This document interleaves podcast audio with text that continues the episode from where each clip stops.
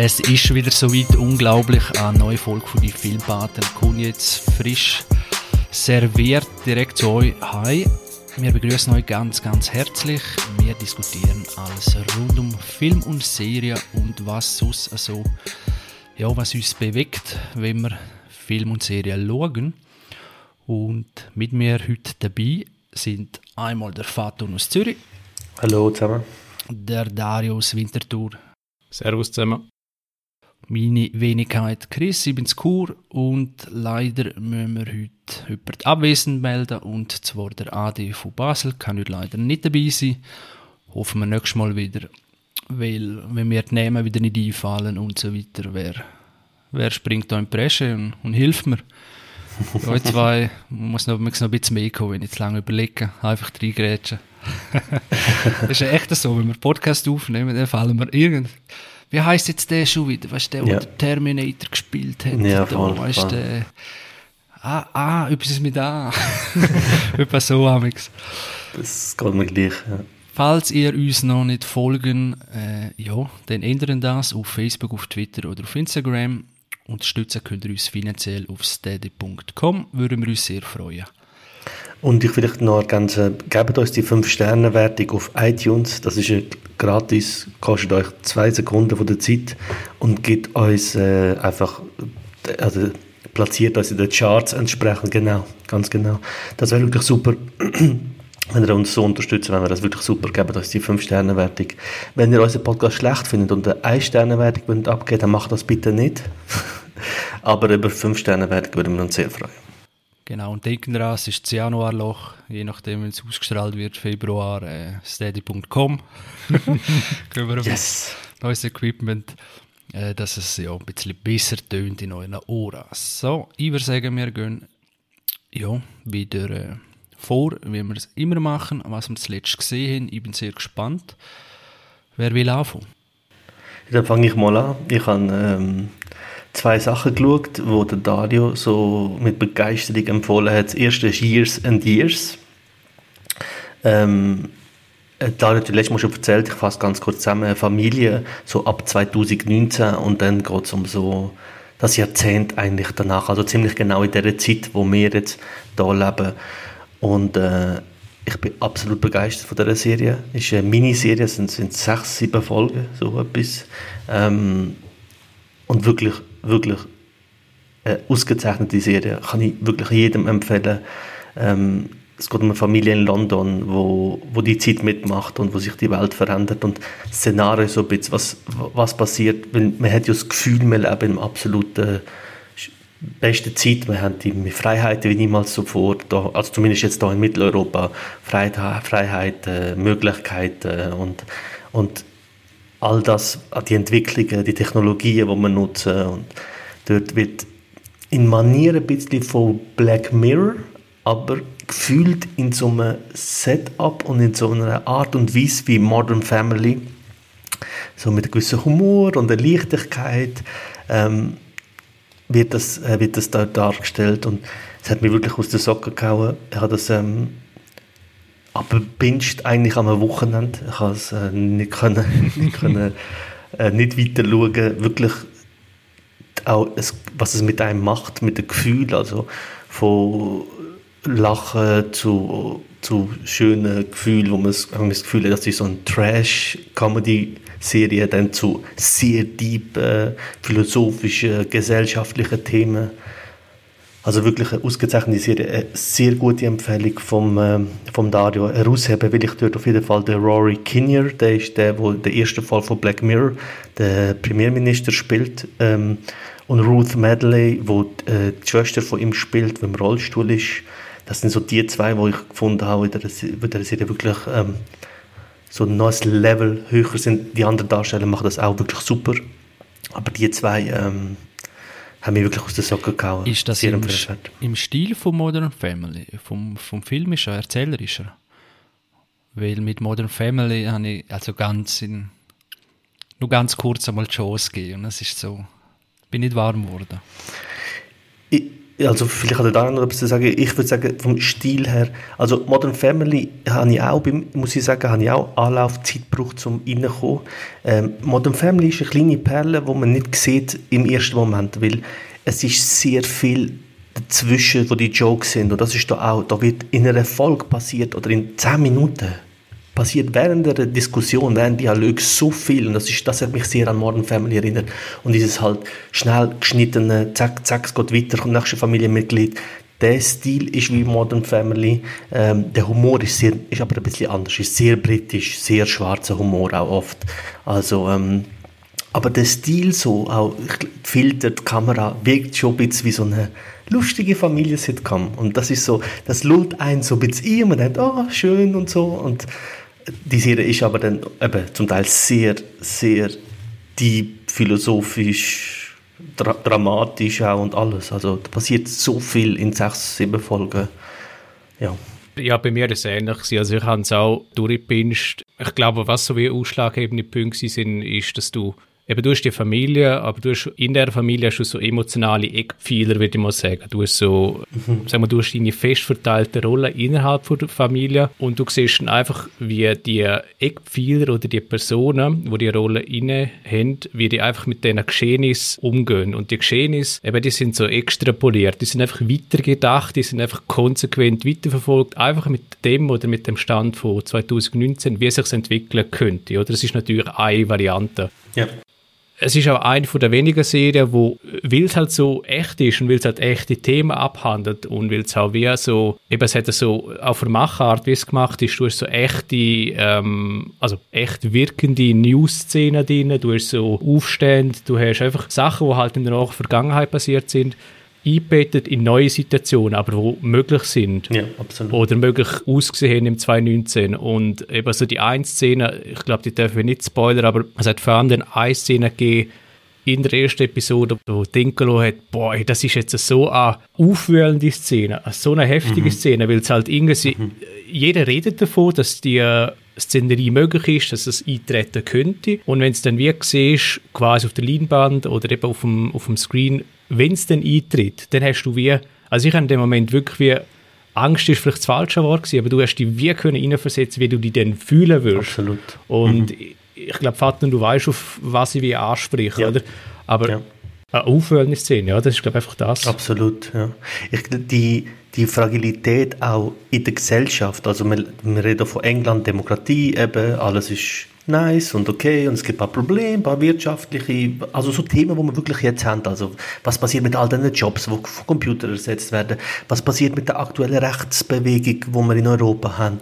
Ähm, es gibt einen Satz, wo, der, wo es darum geht, äh, ob der eine das Kinder will und er sagt, und er fasst so in eineinhalb Minuten schnell zusammen, wieso er keine Kinder will, was in der Welt gerade am passieren ist und im Fall in der einminütige Rede, die er dort haltet, hocke ich vor dem Fernseher und, also weißt du, es hat mir weit die Luft weggenommen, weil er, er erzählt das, wo, wo, wo wir gerade stecken. Und nimmt einen wie aus dieser Comfortzone, weil ich bin hier in Zürich, in meiner Wohnung, vor dem Fernseher, alles ist nice. Und er hat mir so wie den Spiegel an und sagt, hey, da lebst du, das ist die Gesellschaft, wo wir leben. Und das zu zeigen ist wirklich super und die Fragilität ist auch in den Rollen drin. Das sind Charaktere, die du so sympathisch findest und so cool und du hast das Gefühl, dass die Familie ist so so super, wie sie miteinander kommuniziert und wie sie miteinander umgeht. Das ist fast schon be beispielhaft, wo einem das Gefühl geht, ach, das ist so gestellt, so eine Familie gibt es gar nicht und dann bröckelt, je nachdem, wie die gesellschaftlich nach, nach 15 Jahren sind. Also da verliert einer einen Job und plötzlich wird er zu einem anderen Mensch. Weil wenn du einen super Job hast, mit einem super Lohn und ein schönes Haus und alles, bist du natürlich als Mensch viel, viel empathischer und besser drauf und so. Aber wenn das mal zusammenbröckelt, also das Fundament, dann zeigt die Leute, wie Charaktere sind und dieses weit weg von Gut und Böse, sondern sehr realistische Charaktere, wie sie gezeichnet werden, ist wirklich fast schon einzigartig, muss ich sagen. Es hat mich wirklich an das Buch von Nassim Nicholas Taleb erinnert, an Der schwarze Schwan. Mhm, voll, ja. Wo er eigentlich wie kurz aufzeigt, oder eigentlich im Buch aufzeigt, besser gesagt, dass es ähm, bis quasi der schwarze Schwan erschienen ist, ist man wenig davon ausgegangen, dass es schwarze Schwäne gibt. Genau. Also das Unvorhergesehene oder eben die Macht von den unvorhergesehenen Geschehnissen oder Ereignissen, dass das einfach wie höchst disruptiv ist und ähm, dass das Ganze eben, es ist sehr fragil. Ähm, all die gesellschaftlichen Verhältnisse, die sind, die liegen nicht auf einem starken Fundament und Years and Years ist eine von der wenigen Serien, eben punktuell auch in gewissen einzelnen Episoden von Black Mirror, wo einfach aufzeigt, dass das ganze Konstrukt, das ist nicht stabil. Es braucht wenig, es braucht nur einen Anstupser oder einen, einen falschen ja. Impuls im falschen Moment und dann geht das ganze Konstrukt zusammen. Genau, genau. Ich glaube, das ist genau meine Serie. Was mir das Einzige immer abgeschreckt hat, ist in der Zusammenfassung so Familie einfach schon so, so untereinander Ding und so. Aber wenn ich lese, eben Drama, Science-Fiction-Genre mhm. äh, und, und eben so die, all, all die Feste, die wir jetzt aufgemacht haben, das ist mega interessant. Ich bin einfach ein bisschen Prinz Kind, wenn es um, um familiäre, zwischenmenschliche das verstehe ich. Problem ja. geht und eigentlich ist rundum etwas ja, ganz anderes im Gang, oder? Und sie kaufen sich da wegen irgendetwas und so. Aber äh, jetzt haben wir wirklich gut hervorgehoben, dass das äh, noch ganz andere Themen dann, äh, hervorhebt. Und, und es geht mir auch genau gleich wie dir. Also, wo, wo ich allein schon, wo der Dario das empfohlen hat, ich das Bild gesehen habe von dieser Familie in Bund vor dem Fernsehen und denke oh nein, nicht schon wieder so ein Familiendrama. Aber was natürlich super ist, ist, was passiert, wenn die Welt, wenn die Strukturen brechen. Man zieht sich zu seinen Leute zurück. Und also, weißt du, Familie, Vater und Mutter, der erste Gedanke, den er hat, ist natürlich, hey, wie ernähre ich meine Kinder? Oder? Wo wohnen wir? Wo leben wir? Und dann ist Abhängigkeit. Jemand hat keinen Job, jemand hat aber immer noch einen Job und ultra viel Geld. Und wo gehst du an? Es zieht dich halt zu den Leuten, wo du glaubst, die können dir helfen. Und dann macht das Familienkonstrukt eben da, finde ich, sehr viel Sinn, oder? Äh, unbedingt schauen. Also sehr empfehlenswert. Ist, äh, müssen einfach schauen, wo man es schauen kann. Ich habe es auf ZDF Neo, die haben das so an einem Abend äh, einfach jede Folge gebracht. Ich habe es aufgenommen, ich habe Swisscom TV. Ähm, streamen kann man es, glaube ich, nur, wenn man aus Deutschland ist, auf ZDF Mediathek. Sonst halt auf andere Plattformen schauen. Aber ähm, ja, sehr empfehlenswert, sehr, sehr empfehlenswert. Gut, nein, werde ich sicher anschauen und dann eine kurze Rückmeldung geben. Freue mich drauf, ja. Wenn ich zum Schauen komme, ist es noch etwas anderes, aber äh, nein, jetzt bin ich sehr gehypt. Dario, äh, was ich, hast du? Genau, ja, ich habe noch ein zweites, aber ich würde sagen, Dario, mach du mal mhm. zuerst noch eins. Ja, ich habe quasi eine Empfehlung von Netflix mir gegeben, weil sie immer beworben haben, hey, es ist in der Top 10 und dann hat es plötzlich geheißen, am einen Abend Night Stalker. Ähm, ist eine Miniserie, die aus vier Episoden besteht und ich habe mich eigentlich null vorinformiert, um was es geht. Es hat einfach geheißen, ja, es geht um die Jagd von einer Serie ähm, Killer. Und das Ganze ist eine echte Geschichte, es kommen die richtigen oder quasi die echten Personen zu Wort, es kommen Hintergrundwissen, es kommen echte Filmmitschnitte, echte ähm, News-Sendungseinschnitte quasi zum Zuge. Und ähm, ja, es geht eigentlich darum, dass in den 90er Jahren in L.A. hat es extrem viel Gewalttaten gegeben, extrem viel Mord. Und je länger, je mehr hat man dann festgestellt, dass die Morde in, in einem Zusammenhang stehen und eigentlich von einer Person begangen worden sind. Und ähm, ja, innerhalb von diesen vier Episoden lernst du das ganze Ausmaß eigentlich kennen wer eigentlich die schrecklichen Taten begangen hat. Und es ist wirklich so eine, eine Serie gewesen, also eine Miniserie, wo ich einfach ohne große Erwartung gestartet habe und dann entwickelt die Serie oder hat sie eigentlich eine rechte Sogwirkung entwickelt, weil du lernst das Ausmaß kennen, du lernst die, ja, die Schandtaten kennen und dann willst du einfach wissen, wie kann es Menschen geben, die die schrecklichen Taten begehen Vor allem dann eigentlich vor dem Hintergrund, dass dann eben Serienkiller eigentlich bis zu diesem Mord eigentlich immer ein äh, bestimmtes Motiv oder so, ja, wie soll man sagen, äh, Modus operandi haben, wo einfach, ja, entweder bist du ins Profil von dem Serienkiller reingekommen oder nicht quasi. Er hat ins Visier genommen oder nicht. Und dann sind eben quasi Morde entstanden, die einfach keinem bestimmten Muster gefolgt sind. Und das hat dann umso mehr Angst gemacht und ähm, die Serie zeigt auch sehr gut auf, wie die Leute vor Ort mit dieser Angst umgegangen sind. Also sie haben irgendwie mehr, mehr Hunde gepostet, mehr Alarmanlage investiert. Einfach, es ist eine, eine generelle Angst umeinander in L.A. Und eben, man meint, irgendwie seit 90er Jahren sind ja meistens eben so, alles ist super gewesen, es ist äh, noch keine grosse Gefahr umeinander gewesen ähm, noch kein Social Media, all diese Sachen, ähm, aber es hat dann eben gleich schon heftige Szenen gegeben und auch viel mehr Gewalt auf der Straße als in der heutigen Zeit verhältnismäßig. Und eben, es ist super versinnbildlich in der Serie, wie eine Person eigentlich eine ganze Stadt in Terror versetzen kann. Kannst du nochmal sagen, wie sie heißt? Sie heißt Night Stalker. Also recht krass ähm, inszeniert. Also du siehst auch recht viel, du siehst auch Tatort, du siehst auch echte Tatortbilder, natürlich schon ein bisschen ähm, zensiert, aber du siehst einfach schon das Ausmaß, wo eine Person, ja eben, also du siehst in Filmen, sie meinst ja, okay, es ist überspitzt, aber wenn du wie so die Realität siehst und was eine Person wie auslösen kann, das ist schon... Und wie ist es gefilmt? Also weißt du, ist es äh, so typische Doku? Oder? Es ist im Doku-Style sagen wir, es, passieren recht viel ähm, Verbrechen und was von Inszenierung noch, was ich noch recht cool vom Storytelling gefunden habe, ist, dass du, du startest mit einem Ausgangsdatum und dann tust du wie vorzählen, also du siehst irgendwie Tag 10, Tag 12 und dann werden einfach nach und nach die Geschehnisse aufgearbeitet, was passiert ist. Und äh, die echten Cops oder Detectives, die den Fall betreut haben, kommen zu Wort. Und was noch spannend ist, du erfährst von ihnen, wie sie aus all diesen Puzzleteilen versuchen, irgendwie einen Fall zusammenzustricken. Und eben, ich habe ja gesagt, es hat sich herausgestellt, dass ja gar kein Muster da ist. Wie probierst du jemanden zu fangen, der kein Muster hat, wo, wo du nicht mhm. weißt, was ist sein nächster Zug?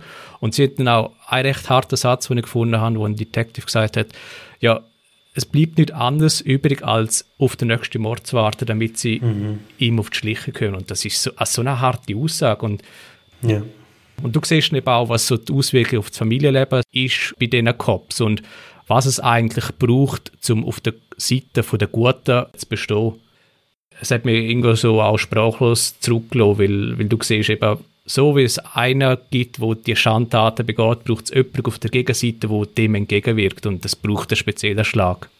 Das ist mega interessant, ja. Einfach wichtig bei diesen Sachen sind mir auch, dass es nicht in auch schon Dokus, also Crime-Dokus, wo mega krasse Fälle, eben der Serienmörder mega krass oder was auch immer, krass an dem Fall war.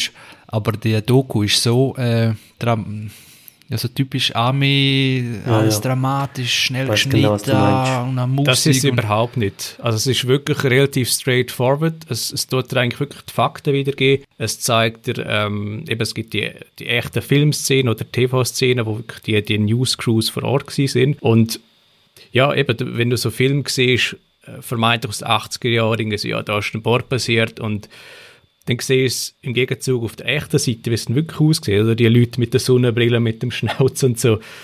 Das ist schon etwas anderes und du siehst auf die rohe Gewalt und eben die Auswirkung von dieser rohen Gewalt. Und der Mörder ist dann eben als Nightstalker tituliert worden und du lernst ihn dann auch kennen oder so seine Sichtweise. Okay. Und wow, also es ist wirklich, äh, vor allem wenn man so Bilder von ihm sieht, dann siehst du einfach, es gibt glaube Menschen, die böse sind und einfach keine Grenzen mehr haben, keine moralische Grenze und äh, das ist glaube ich eine Person gewesen. Gut, wenn ich mal auf dem Modus bin, gib mir das vielleicht. Ja, True Crime ist ja am explodieren, also ja, Trends. So viel. Es ist jetzt, das ist so das Ding, wo alle, viele Leute um mich herum sind ständig am True Crime schauen. Es gibt ja den einen, die Zeit True Crime Podcast, der ist ja, der ist in Deutschland einer der erfolgreichsten Podcasts. Habe ich auch mal in einer Folge eingelassen. Und das ist schon faszinierend. Ähm, das Leben schreibt halt meistens schon die besten Geschichten, aber das ist schon auch... Allein, merkst allein an Tatort oder was auch immer, also das immer, äh, also Tatort ist jetzt aber ich meine, Kriminalfälle, mhm. wenn ist es gewesen, etwas, das ist halt so jenseits vom hoffentlich normalen Alltag, mhm. dass das fasziniert. Oder was einer ist voll gegen das Gesetz und, und bringt einfach um und Zeug und Sachen. Mhm. Und das ist so jenseits. Ja. das wird uns immer in Band ziehen. Ja, vielleicht nur noch eine Serie, die ich noch nennen will, im True Crime Sektor, ist The Staircase Tod auf der Treppe. Ich glaube, das ja. habe ich. Ah, hast du schon gesehen, Faton? Ja das hat mich auch recht mitgenommen. Also, weil du, du ja. über zwei Staffeln, das sind irgendwie 20 Folgen, würde ich jetzt mal sagen, mhm. hast du eben natürlich eine Seite du begleitet, du hast eigentlich den Mensch begleitet, der auf der Anklagebank ist und der wird begleitet vom Dokumentarfilmteam und der muss sich wie für den vermeintlichen Mord von Ehefrau rechtfertigen. Genau. Und boah, das hat mich auch recht heftig berührt irgendwie. Ja, dort, also das, dort habe ich ab und zu mal, also wirklich während dem Schauen fast keine Luft bekommen. Ja. Also es hat einen Moment gegeben, wo ich sehr nah an den Tränen war, wo, wo mich das emotional wirklich komplett mitgenommen hat.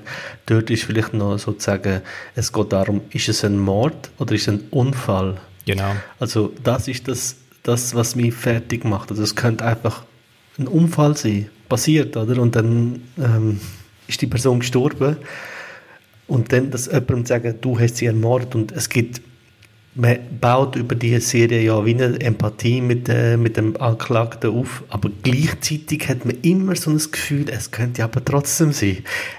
Und dieses Gefühl von, oh mein Gott, selber müssen für sich entscheiden, ist er es oder ist er es nicht, hat mich komplett fertig gemacht, aber auf eine sehr spannende und ähm, gute Art und Weise. Staircase hat mich in vielerlei Sachen lassen, über so Themen wie Mord oder wie, wenn Leute angeklagt werden, dass man sich wie einen Schritt zurücknimmt und versucht eben nicht emotional zu sein, sondern sachlich zu bleiben und zu erkennen, dass es sehr oft, dass man das gar nicht entscheiden kann.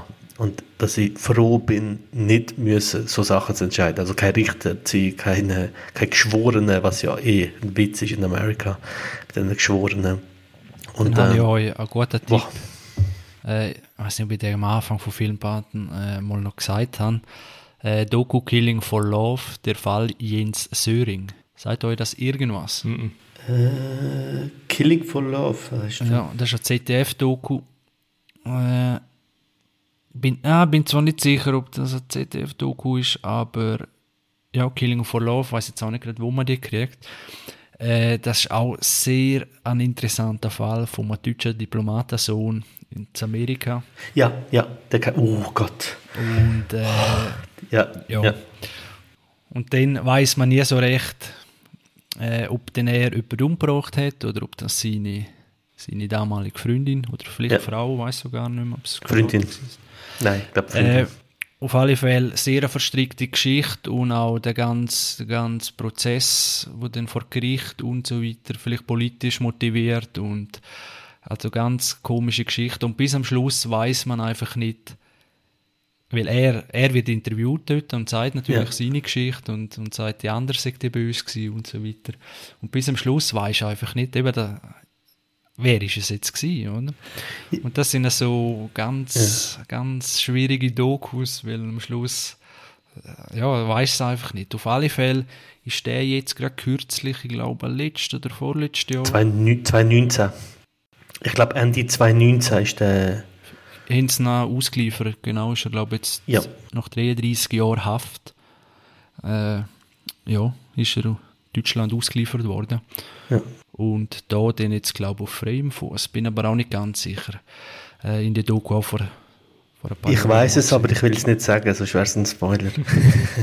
Ja, ich habe nicht schon recht gespoilert. oder? ja, nein, man weiß es nicht, ist er frei oder nicht? Das, ist Ja, man weiß auch nicht. Aber du weißt nicht, ob er es war. Oder weißt du es auch? Das weiß man. Das, nein, also natürlich hat man eine Tendenz, und das ist auch wieder das Problem, also das Problem, ja, wenn du ein Doku zeigst aus der, aus der einen Sicht, ist natürlich die Gefahr groß, dass man wie Empathie mit dieser Person aufbaut. Das habe ich bei Staircase eben auch gehabt, wo ich denke, okay, zeig mir eine Doku aus Sicht von der Polizei und ich hätte wahrscheinlich andere, verstehst du?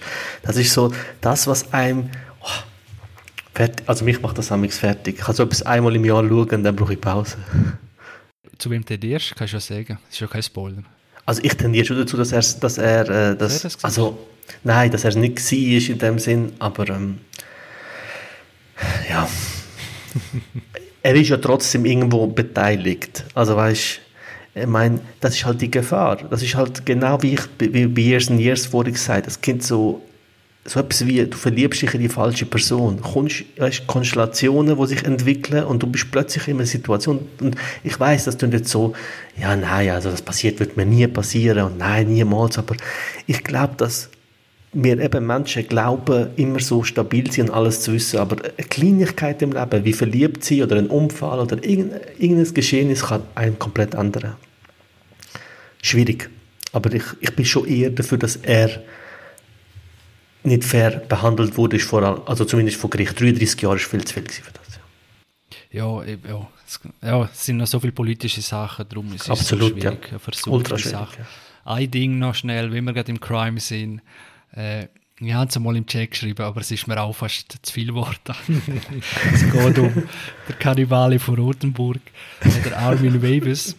Weives heißt er. Hey, ich finde einfach krass, äh, das ist ja der, der da ja, in Deutschland sozusagen einer angefangen hat essen und den ermorden.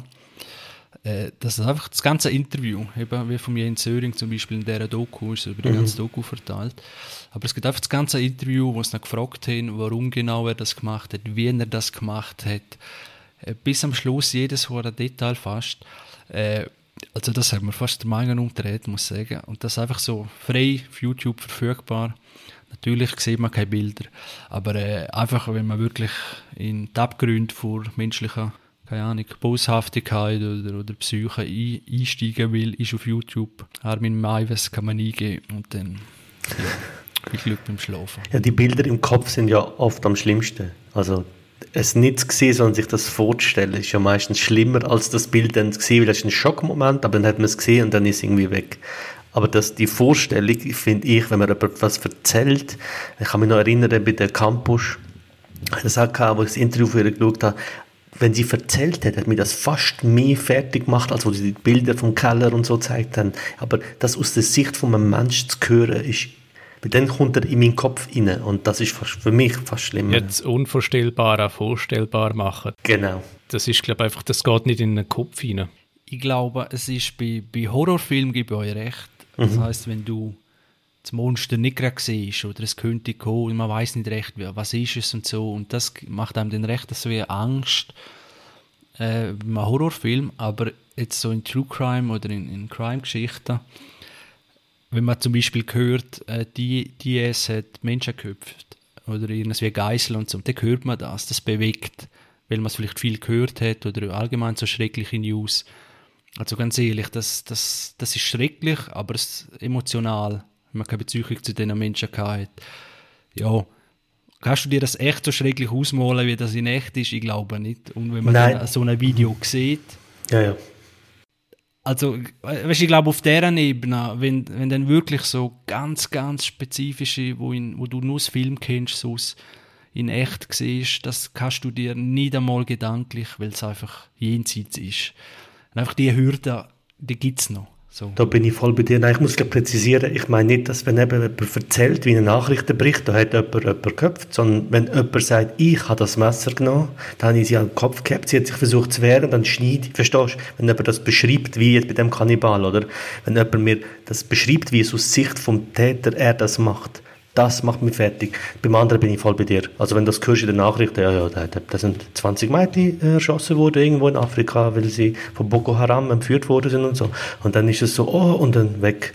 Aber ähm, aus der Sicht vom Mörder das gesehen und klar natürlich so Videos und Bilder schockieren mich schon, aber mitnehmen tue ich das, was mir die Person, der Täter, mir sagt, was er wieso gemacht hat. Das verfolgt mich dann wirklich langfristig. Es gibt ja auch den Podcast von Sam Harris, wo er auch, glaube die Frage ergründen will, warum fällt es dir häufiger schwieriger, irgendwie eine Schandtat, wo an einer Person oder an wenigen Personen begangen wird, dass die das emotional mehr trifft, als wenn irgendwie über, mhm. keine Ahnung, 200'000 Tote in irgendwo in Afrika erzählt wird. Mhm. Warum gibt es den, warum gibt's den Bruch quasi im, Kopf und warum mhm. trifft jetzt einen mehr? Und äh, ich müsste die Folge ehrlich gesagt noch raussuchen, aber es, es gibt eine, eher eine recht spannende Diskussion darüber, warum die das mehr trifft. Mhm. Ich glaube, weil du es eben mehr vorstellen kannst, weil 200'000 ist so eine absurd hohe Zahl. Ja, ja. Es gibt ja bitte, ich glaube, ähm, oh, Fargo, dritte Staffel, ist ja auch der Protagonist von der Bösewicht ist ein Russ oder Tschetschen, ich bin jetzt nicht sicher.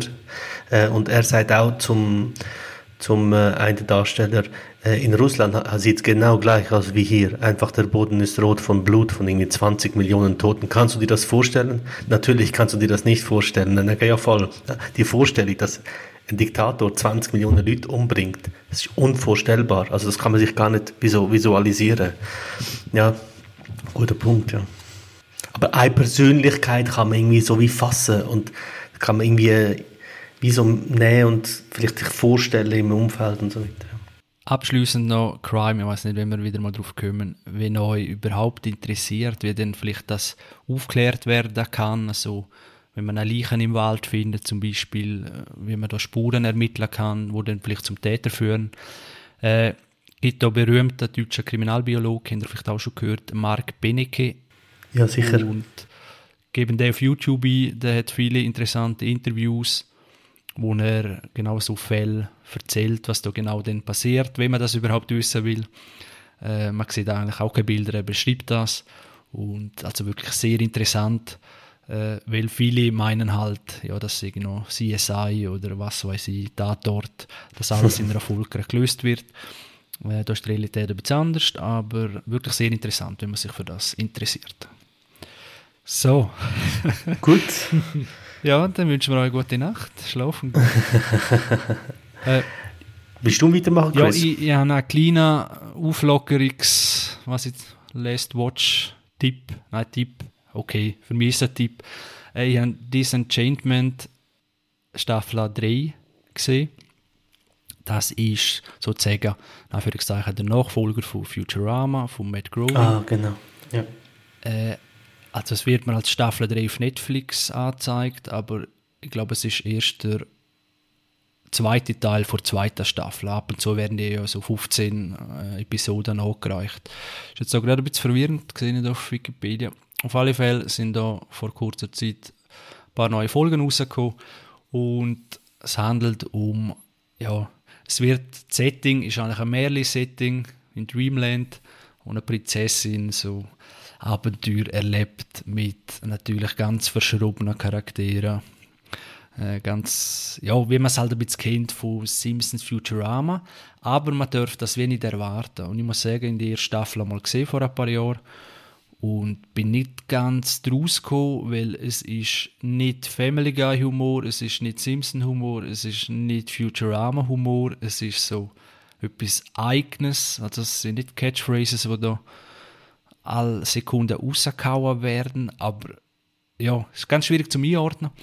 Gleich äh, leitet sich aus all diesen Sachen gewisse Sachen aus und nimmt halt die ganze Märli, Märli, ja, das Märli-Setting ein bisschen auf die Chippe.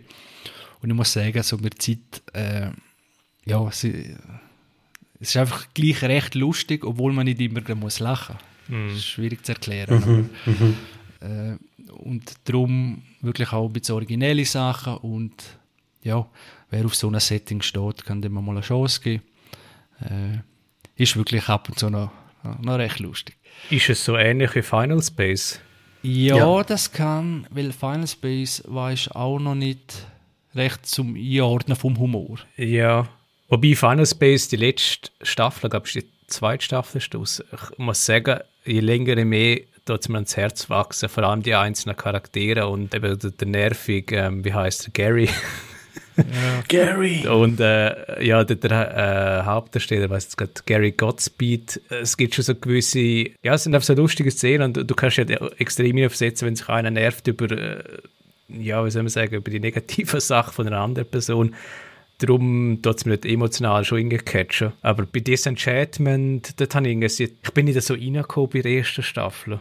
Ja, eben, weil es wird auch viel noch so Geschichte, eben fehlen vielleicht äh, Pointen oder es wird so, dabei ist einfach das Setting an und für sich schon völlig surreal, also natürlich Märchen, aber auch innerhalb von dieser Märchenwelt äh, surreal oder ja, also Final Space drückt natürlich, der drückt etwa schon auf, auf so die emotionale, auf die Emotionalschiene, so auf eben, es gibt Vater-Sohn-Beziehungen und Zeug und Sachen, die recht intensiv behandelt werden. Aber gerade wieder gebrochen auch in der nächsten Szene. Und also bei Final Space bin ich auch nicht recht rausgekommen, äh, was will es eigentlich. Und ein bisschen ja, kann man es vergleichen mit Disenchantment, äh, auch wenn es noch ein bisschen gesitteter, ruhiger ist und nicht so in die Vollen geht wie Final Space.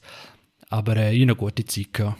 Äh, ja, vor allem jetzt in der Pandemie reißt es einem schön ein bisschen raus, ist man dort in der, ja eben, ob jetzt Simpson oder Futurama-Welt, in dieser Welt drin und hat die Charaktere mit Zeit immer äh, ja, auch lieber und mal, also kann man eine Chance geben, aber verstehe ich komplett, wenn man nicht gerade von Anfang an dabei ist. Final Space hat für mich zum Teil schon so ich sage es jetzt mal, Brachialhumor, wo, wo es irgendwie versucht, auf äh, Rick and Morty zu machen, aber das, das Niveau längst nicht erreicht, weil es eben halt niveaulos irgendwie wirkt und irgendwie so wie out of place ein bisschen innerhalb von Serie. Und Rick and Morty, das habe ich jetzt auch die letzte Folge gesehen von der aktuellen Staffel und das kriegt es einfach viel besser her. Das ist einfach Absolut, sensationell vom Niveau. Ja, aber die wissen, was es wollen, weißt du, das, das meine ich. Die, da kommen einfach Brechstangen für, oder? Genau. Und, und dann werden mhm. die Sachen um die Ohren gehauen und dann geht es weiter. Du, du hast den ersten Schlag noch gar nicht recht äh, verdaut, oder? Da kommen schon drei, drei neue Sprüche ja. und Fakten und was weiß ich. Ja. Szenen und, und Final Space. Eben, weiß nicht recht, oder? Es gibt so, aber es hat auch so einen eigenen Charme, oder? Ich finde ja auch gut, dass jetzt so nicht alle eben das ist bei Family Guy, dann hat man das ein bisschen gemerkt, dass dann über Simpson ist dann mehr zu Family Guy geworden und so weiter, wo, mhm. wo man gemeint hat, das ist jetzt die Formel äh, und das wäre ja oberlangweilig, oder? Genau. Fatun, was hast du noch gesehen? Oh, wir sind jetzt schon so lange dran, jetzt kommt das Thema, wo, wo oh. Wieder eine zweite Empfehlung von Dario, und zwar Suggestion habe ich jetzt geschaut. Und zwar die ersten zwei Staffeln, und zwar zweimal habe ich sie geschaut. Was? ja. So schlecht bin, ist es. Sie ist so schlecht, dass ich einfach denke, ich muss etwas Gutes daraus finden. Man. Das, was, was, was erzählt er da? Nein, ich bin absolut begeistert von dieser Serie. Ähm, da habe ich letztes Mal schon recht viel erzählt. Es geht um eine Familie. Eigentlich geht es um die Familie Murdoch. Äh, kennt man es, äh, Fox News und all das Fox Company Imperium. Äh, und es geht um, eigentlich um die Familie. Ähm, und ich bin, also die erste Folge, der Pilot, ist, ist, eh, ist sensationell. Also die, die habe ich, glaube ich, jetzt gerade dreimal geschaut, weil wie das gezeigt wird.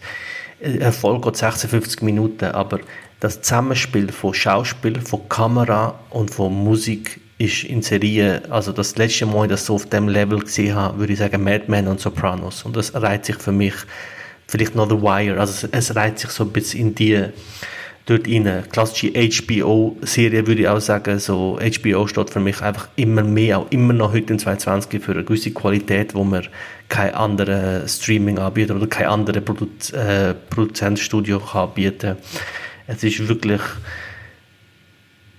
so geil gemacht und ich bin ein riesiger Fan von Dialog, haben wir schon paar Mal, habe ich schon ein paar Mal erwähnt, von Aaron Sorkin und all denen und es macht Dialog auf einer anderen Ebene sehr interessant. Wie ich glaube, der Dario damals schon gesagt hat, ist, dass es ähm, sehr viele Momente gibt, wo die Dialoge einfach komisch sind, weird sind, wie sie, also weißt, das macht so extrem realistisch. Es gibt Momente, wo Diskussionen entstehen oder Sprüche rausgehauen werden, wo, wo, wo du denkst, what the fuck, weil du es nicht gewohnt bist, das auf in einer Serie zu sehen oder in einem Film zu sehen, zumindest nicht eine Serie oder ein Film, der das Niveau hat, äh, außer vielleicht einem Trash-Movie, wo, wo das so bewusst ist, aber so dort hörst du, dass das Leute sagen und dass Leute so miteinander umgehen und es fühlt sich einerseits eben ungewohnt und andererseits kennst du es aus dem Alltag und weißt doch, so sind die Leute, oder? Weißt, du bist ja nicht immer souverän und hast nicht immer die perfekte, passende Antwort und alles und, und dass wir nicht einfach reinkauen zum, look, wir haben auch realistische Dialoge, sondern es macht im Kontext komplett Sinn. Also, äh, weil es ja so ein Konstrukt ist von Milliardären, die ständig Selbstzweifel haben und es um Macht und Geld geht, wird natürlich auch ständig gegenseitig gelogen oder bewusst nicht die Wahrheit gesagt. Also man spielt mit dem und das ist einzigartig. Ich, ähm, Musik ist, also der, äh, wie sagt man dem, der Team-Song oder Team Score, ja, den, den, den höre ich auf Spotify mittlerweile am Morgen, weil der ist wirklich so on point, der ist so die, die so eine klassische Musik, wirklich so Classic ein bisschen, äh, wieder, wieder so ein bisschen Oldschool. Wir haben bei der neuen Serie eher so Nine Inch Nails, Electro Rock äh, Einfluss. Da ist es wieder sehr klassische Musik, aber perfekt eingesetzt, perfekte Bilder, wirklich super. Ähm, die einzige Kritik, die ich habe, und ich habe mich jetzt mittlerweile ein bisschen da, daran gewöhnt, aber ist ähm, äh, Kieran Culkin, der mhm. Bruder von Macaulay Culkin, seine Rolle, obwohl ich ihn mittlerweile so ein bisschen ans Herz geschlossen habe, ist sie mir ein bisschen too much. Also ich verstehe, was der Charakter soll zeigen und ich glaube, dass da mehr möglich gewesen wäre. Ich verstehe, dass er einen gewissen Humor und gewisse Cringe-Moment soll erzeugen und das, ist, das schafft er auch. Er ist mir einfach ein Tick zu viel. er ist mir ein Tick zu, das ist mir zu, auch wenn er gut actet, also weißt auch wenn er das mit, mit Mimik und und, und Sprache super überbringt, ist es mir einfach oft zu viel. Mit dem habe ich ein bisschen Mühe. Ähm, ganz, ganz, ganz kleine Kritik noch. Manchmal habe ich das Gefühl, die ein oder andere Protagonist ist mir ein Tick zu dumm. Mhm ich kann mir nicht vorstellen, dass äh, jemand, der in einer Elitefamilie, an Elite-Unis geht, in einer Elite-Schule und ständig umgeben ist von hochintelligenten Menschen und ständig Diskussionen führt über, über wirtschaftliche, philosophische und äh, gesellschaftliche Themen, dann so dumm kann sein. Das, mit dem habe ich so ein bisschen ab und zu Mühe, ähm, aber sonst, also absolute Empfehlung.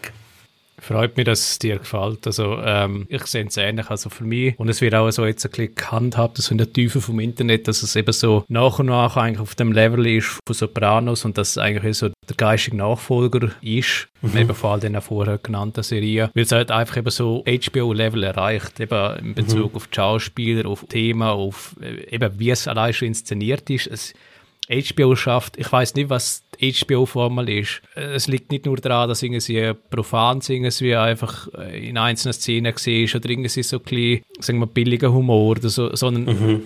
ich glaube, es werden einfach Charaktere geschaffen und vor allem bei Succession ist mir, glaube schon lange schon mehr so gewesen, dass du mit jedem einzelnen Charakter irgendwie mitfühlen kannst. Mhm dass du eben gewisse Empathie entwickelst, aber gleichzeitig hassest du eigentlich die Person und die Rolle, weil sie einfach Sie mhm. sind so, also das englische Wort ist, glaube ich, despicable. Sie sind einfach so verachtenswert, weil mhm. sie haben alles und eben natürlich sind sie irgendwo noch, eben sind natürlich Menschen, aber äh, gleichzeitig sind sie so entfernt von Realität und es ist so eine mhm. Schienenwelt. Und Succession ist, glaube ich, wirklich so ein, du könntest ja parallel ziehen zur, zur Trump-Familie. Ich glaube, ja ja. Es ist in einer Zirkel ist glaube effektiv so. Es ist jeder sagt irgendwie so Halbwahrheit oder es wird nur angedeutet und du sagst das eine, meinst aber das andere und ich glaube, das nimmt es einfach perfekt irgendwie. Es wird auf die Spitze getrieben dort. Mhm. Und eben mhm. so, die, es gibt so eine Szene äh, in der zweiten Staffel, da darf auch nicht Spoiler, aber dort habe ich wirklich so Gänsehaut gehabt, weil es ist einfach mhm. das Perfide und die Machtausspielung von einer Person, eigentlich vom Familienoberhaupt, das wird einfach mhm. so auf die Spitze getrieben, es wird so ins Absurde getrieben. Also für mich Spitzenklasse.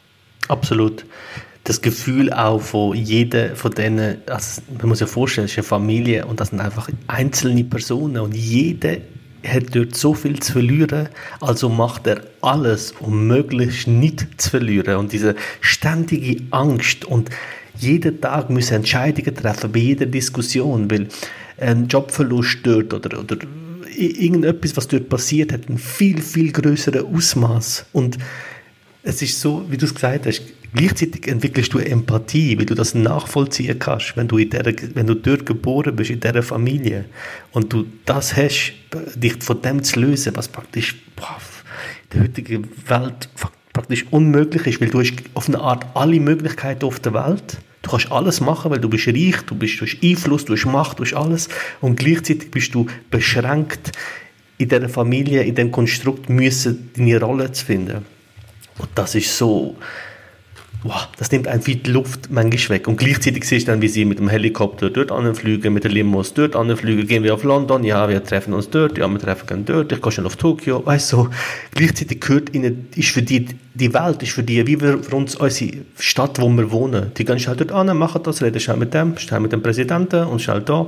Und es ist nicht so dargestellt, ah, es ist nicht billig oder das, und das schafft HBO. HBO schafft eine realistische Art und Weise, das zu zeigen. Und die müssen offensichtlich dort sehr gute Recherchen gemacht haben. Die müssen mit Leuten geredet haben, weil das ist so nah an der Realität. Das ist wirklich, also wirklich super gemacht. Ich freue mich so für euch. ihr hauen da, ihr hauen da Sachen aus, wo ich denke, wow. Also ich, ich werde es auch noch schauen und wenn mich das auch so erfreut, ich meine, so Perlen findet man ja selten, oder? Genau. Jetzt hauen genau. Minimum zwei oder, oder äh, der Dario letztes Mal schon oder vor ein paar Folgen. Äh, das ist schon genial. Wenn ihr immer auf Gold stoßen. Genau den Gedanken habe ich auch gehabt. Man, wir, wir schauen ja so viel Zeug und dann nach Sopranos habe ich gedacht, fuck, das wird es nicht mehr geben. Dann ist irgendwie Mad Men gekommen und denke, okay, das wird es nicht mehr geben. Und jetzt ist so Succession und ich denke, ja, es gibt mir so wie auch Hoffnung, dass es so etwas, wir haben das Thema auch schon gehabt, oder? Das Kino, Avengers, Disney und all der Scheiß. So, wird es noch so Perlen geben und das ist so schön und so nice zu sehen, dass es so etwas gibt, ja. Du musst Wandavi WandaVision einmal schauen, durch eine gute Kritik. Habe ich auch gelesen, ja. WandaVision äh. habe ich auch angefangen, ehrlich gesagt. Hast du angefangen? Ja, und es ist recht einzigartig, also es ist... Ah, okay. Aber ich kann es noch nicht so einschätzen. Äh, es ist, glaube ein, ja, es ist eben, glaube es ist als auf, äh, auf Miniserie, ja, als Miniserie eingestuft irgendwie. Es gibt, glaube ich, acht Folgen wird es geben und es wirkt wie ein langer Film. Auszeichnet dort WandaVision eigentlich, dass es wie die Sitcom-Situation aufnimmt. Also du kriegst halt die klassische äh, die Szenerie, wo in der Stube irgendwie beobachtest, wie so quasi das Familienleben ist oder so das Eheleben, oder? Und was WandaVision noch recht speziell macht, ist, du wirst so reingeworfen in ein Setting von den 50er Jahren, dann macht es einen Sprung in die 60er Jahre, dann macht es einen Sprung in die 70er Jahre, also von Folge zu Folge. Und dann gibt es plötzlich einen Break, wo eigentlich wie die Entwicklung versucht zu erklären, warum das passiert. Und ich habe es auch recht spannend gefunden, weil es einfach eine andere Erzählweise ist von einem Thema irgendwie. Und eben, also wie es übermittelt wird mit dem Sitcom-Vibe oder mit dem Storytelling. Mhm thematisch macht es aber schon Sinn für Einbettung. Also ich kann jetzt nicht zu viel verraten, was ein Spoiler ja, wäre, aber also reine Inszenierung und eben was, Geld, was da wieder an Geld dahinter steckt von Disney, das sieht man halt schon wieder, oder? Das ist halt schon... Ja, ich einfach will, will weißt nicht, ob ja, ja. es gut oder schlecht, aber eben, es hat auch gute Kritiken mhm. sonst. Absolut, ja. Wird es mir vielleicht auch mal geben, einfach schon der Versuch, dass es die Formel es ist ein aufbrechen, ja. muss ich sagen, guter Move, oder? Äh, ja. Äh, vielleicht ändert es sogar dort auch. Und wenn sie sehen, dass das auch Erfolg hat, äh, ja, dann hoffen wir, kommt dort dann auch ein bisschen Wandel rein. Hm? Ich habe letztes Mal erzählt, ich habe mit Watchmen angefangen. Bin jetzt bei der dritten Folge und ich muss sagen, äh, für die Serie verliert mich zum Beispiel immer mehr. Weil das ist, die macht mich fast fertig im Fall. Gleichzeitig ist sie so cool und die Bilder und der Sound und die Art und dann kommen, ich bin jetzt bei der dritten Folge und da kommt so eine Polizistin aus einer anderen Stadt äh, und probiert da zu helfen und die haut wirklich so cheesige Floskeln raus, wo ich, wo ich denke, hey, das, hat das jemand geschaut? Also, oder der, wo das der, der das geschrieben hat, hat die letzten 20 Jahre keinen Film gesehen. Also da wird wirklich so plakative Shit rausgehauen. Hey, da, da könnte ich fast, also und gleichzeitig ist sie aber cool gemacht, geil dargestellt, Sound und alles. Wow. Ich kann mich wie noch nicht in die Welt versetzen. Ich verstehe zu 100%, was du sagen willst. Ähm, mhm. Ich habe auch so recht eine zweispaltige Meinung zur Serie. Aber es gibt so mhm. der Haupthandlungsstrang, der sich durch die Serie zieht und dann gibt es so kleine Nebenschauplätze, sage ich jetzt mal. Die sind recht cool und mhm. eben so mit gewissen sagen, Handlungssträngen oder so mit gewissen Handlungen von einzelnen Akteuren, eben, es gibt so die Cheese-Elemente, ähm, Extrem, ja. Ich kann einfach sagen, äh, es gibt dann so im zweiten Drittel vor allem eine Episode, wo es sich recht lohnen wird. Also okay. vielleicht dort, bis dort noch dranbleiben und dann kommst du, okay. glaube ich, wieder wie rein. Und das Gute ist, es okay. hat, glaube nur acht Folgen oder so. Es ist recht gut. Ja, so acht oder zehn, ja, genau. Also ich will sie, ich will sie weiter schauen, weil eben, es gibt, viel, es gibt viele Elemente, die mir gefallen, aber ich als Dialogfan muss sagen, Leute, die jetzt auf Dialog stehen, das ist keine Serie, die du schaust, weil du, weil die Dialoge sind nicht, also in meinen Augen, das ist also durch subjektive Meinung, die sind nicht, nicht nur nicht gut, sondern teilweise also wirklich unterirdisch. Also wirklich so Sachen, wo man aus, äh, keine Ahnung, aus den 90er Jahren Actionfilm, wo damals schon gefunden hast, okay, das ist jetzt richtig flach. Also so so Sätze, wo sich Leute als Wandtattoos in die Wohnung hineinhauen, wo du denkst, oh, okay, wow, sehr deep philosophisch von dir. Weißt du, so, so wirklich, oh. Und das Problem ist, wenn du es versuchst, ja, deep und philosophisch zu machen, vor allem mit dieser dritten glaub, Folge ist das jetzt gewesen, und dann ist es so richtig flach. Aber eben gleichzeitig sehr viele Elemente, die mir super gefallen. Und darum, ich will es weiter schauen, allein schon, weil du es gesagt hast, Dario, wenn du sagst, das nimmt noch Fahrt auf. Und jede Minute mit äh, Jeremy Irons ist, ist einfach geil. Ich liebe ihn einfach, ja. ja. Allein schon wegen dem will ich es weiter. Gerade, im Kopf, wo du das gesagt hast, äh, einiges gefällt dir, einiges weniger. Denke, ja, so ist das Leben. genau so. Aber äh, natürlich hätte man gerne nur, nur geil. Aber es gibt es ja über die auch, wie wir gerade vorher gehört haben. Absolut, aber man taucht ja in Serien rein, um eben Natürlich, nicht natürlich. die schlechte Das ist Seite schon zu haben. automatisch. habe ich müssen lachen.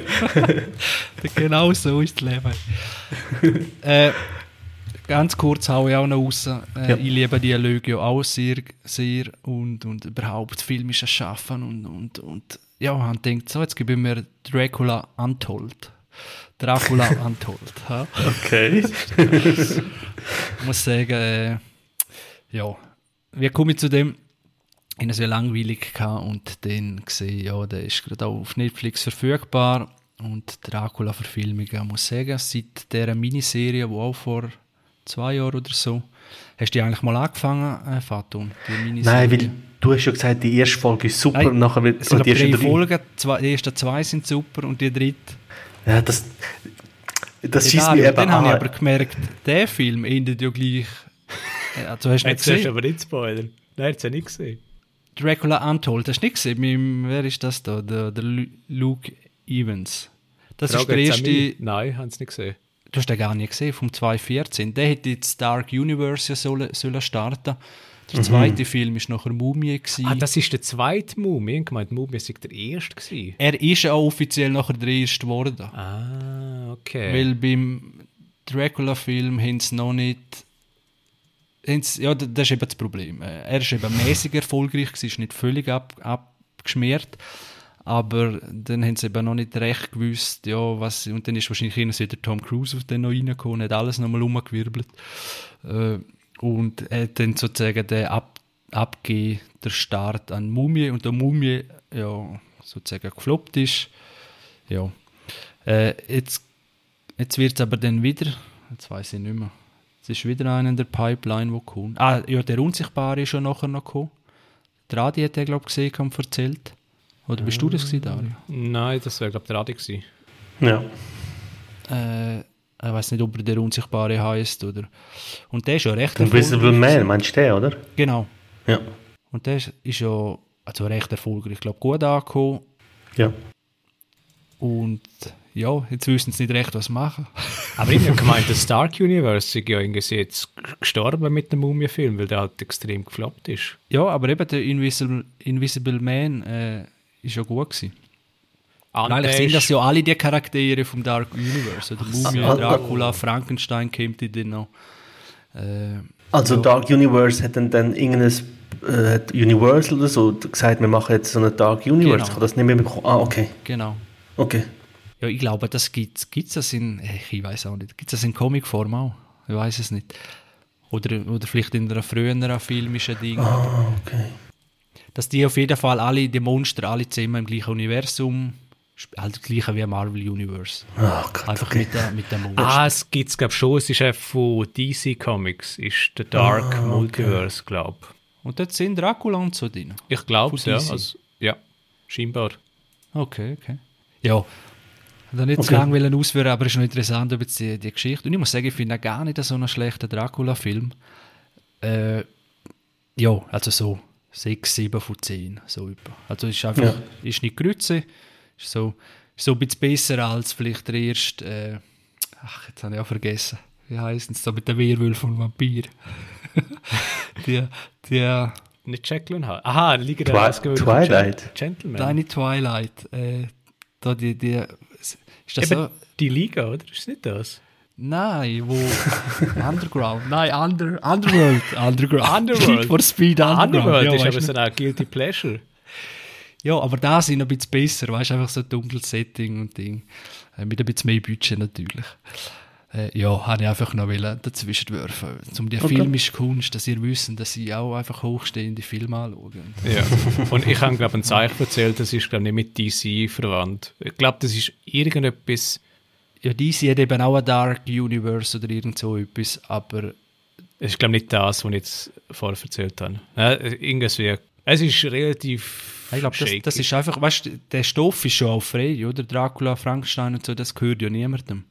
Mhm. Das ist ja Weltliteratur oder wie auch immer, oder? Und darum, aber das wir haben vielleicht Universal gleich die filmische Recht oder irgend so etwas. Ah, es ist ja tatsächlich Universal. Ich habe vorhin einfach mal etwas rausgehauen, in dem Fall ist es Universal. Okay, cool. Nicht schlecht. Ja, ich glaube, ich habe das Logo gesehen. Mal am Ja, ja, ja, ja ich habe es jetzt gerade gelesen. Es steht, es Wie viel steht bei Baden, da sind Universal. Experten, da wird euch alles Fakten Hey, offensichtlich wissen wir Sachen, die wir gar nicht wissen. Genau. Intuitives Wissen. genau. Ja, siehst du noch, Adi, wenn jetzt, oder hörst du noch, Adi, wenn du so hörst. Ja, Wir sind schon genug alt. Äh, ja, habe ich einfach noch reinhauen. Also ja. Okay. Äh, Dario, hast du noch etwas? Yes, ich hätte noch ein super Doku, wo mein Lehrer der Krake heißt oder My Octopus Teacher, wo auf Netflix läuft. Den habe ich glaube auch schon gesagt. Das sagt mir etwas. Ich habe ihn aber, aber nicht ganz gesehen. Also aus meiner Sicht eine wunderschöne Doku und wirklich einer der besten Dokus der letzten Jahre, würde ich fast sagen, weil es geht um einen Filmemacher eigentlich, wo in ein Burnout reingeratet und er merkt dann eigentlich, dass er wie ja, Therapie braucht, dass er wie abschalten muss und er zieht dann ans Meer, ans Kap der Guten Hoffnung in äh, Südafrika. Südafrika. Und dann fängt er anfangen zu tauchen. Und im Verlauf von einer Tauchabenteuer, die er eigentlich jeden Tag macht, zum oben runterkommen, dort er immer im gleichen Bereich tauchen.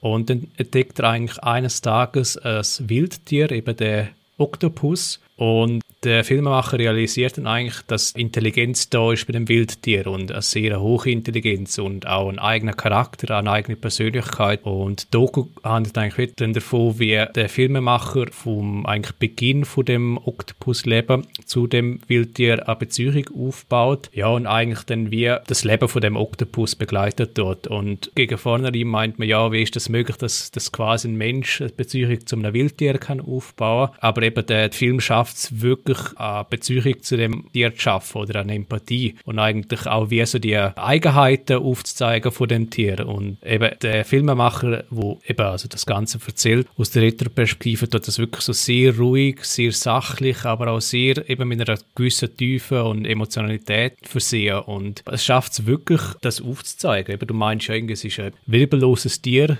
quasi, es ist nur, ähm, es geht nur um zu überleben und es, es zeigt wirklich die Eigenheiten auf von dem Tier und er schafft es wirklich mit einer emotionalen Tiefe und wirklich sehr, sehr ein schöner Film. Cool. Hast du gesehen, Faton? Nein. Nein, ich kann mir erinnern, dass du davon erzählt hast. Ähm, ich habe es jetzt gerade gesehen, ich habe es auf der Watchlist drin, aber noch, schaut noch nicht, aber in dem Fall. Wenn das auch über andere Kanäle ist das recht äh, gehypt worden, kann man sagen. Oder wie, genau wie du jetzt erzählt hast, oder dass einem das auch äh, emotional dann recht berührt und so. Und ich habe das natürlich mit dem Mindset, oder, wieder der Erwartungshaltung gehabt. Ist ein super Doku, also kann man nichts sagen. Und die Bilder, genial. Unglaublich. Unglaublich. Und dort hat es bei mir schon ein bisschen angefangen, weil, also, das ist fast zu perfekt. Äh, zu perfekt. Äh, Drama genau am richtigen. Natürlich wird das nachher noch so zusammengeschnitten aufgebaut, ja, ja, damit natürlich. das natürlich spannender ist, oder? Aber, aber dann, äh, dann muss er in der Nacht noch gut tauchen, weil er Angst hat, jetzt kommen die und Zeug und, und in, dem, in, dem, in dieser Bucht und allein, dass er ihn wieder findet, also oder, oder Ja, sie, ja. ist das eine oder einer? Der Oktopus, hat die überhaupt ein Geschlecht? Keine Ahnung. Ich habe eine Frage, keine Ahnung. Äh, und, und dann sucht er so, was auch nicht, so fünf Minuten, die, also natürlich in der Doku, oder? Und, und dann findet er und wird das aufgelöst. Es passt alles so gut ineinander. und, und allein die Aufnahme. Ist das wirklich, dass er das allein gemacht hat oder ist das ein Team? Also, äh, du siehst so gewisse Szenen, wo, wo er wie von Seite gefilmt wird. Und ich glaube, es ist einfach eine Kombination von, von beidem. Also, gemäß Film ist ja, geht es über ein Jahr eigentlich, über die Lebensspanne von dem Tier. Und du hast ja eigentlich schon gesehen, von Szene zu Szene gibt es ja rechte Sprünge. Also, irgendwie zum Teil sind es ja 20 oder 30 Tage oder ich glaube, einmal sind es irgendwie fast 100 Tage, wo es einen Sprung gibt. genau. Und ich glaube, wenn man immer im gleichen Bereich tauchen tut, so wie er es macht, und es ist irgendwie, keine Ahnung, ich sage jetzt irgendwie 200, 300 äh, Quadratmeter Bereich, dann kann es ja, glaube ich, schon sein, dass er ihn Ja, aber wiederfindet. unter Wasser, mit, das ist ja nicht ein, Ja, aber es ist ja nicht extrem Ein Wald wäre schon leichter, oder?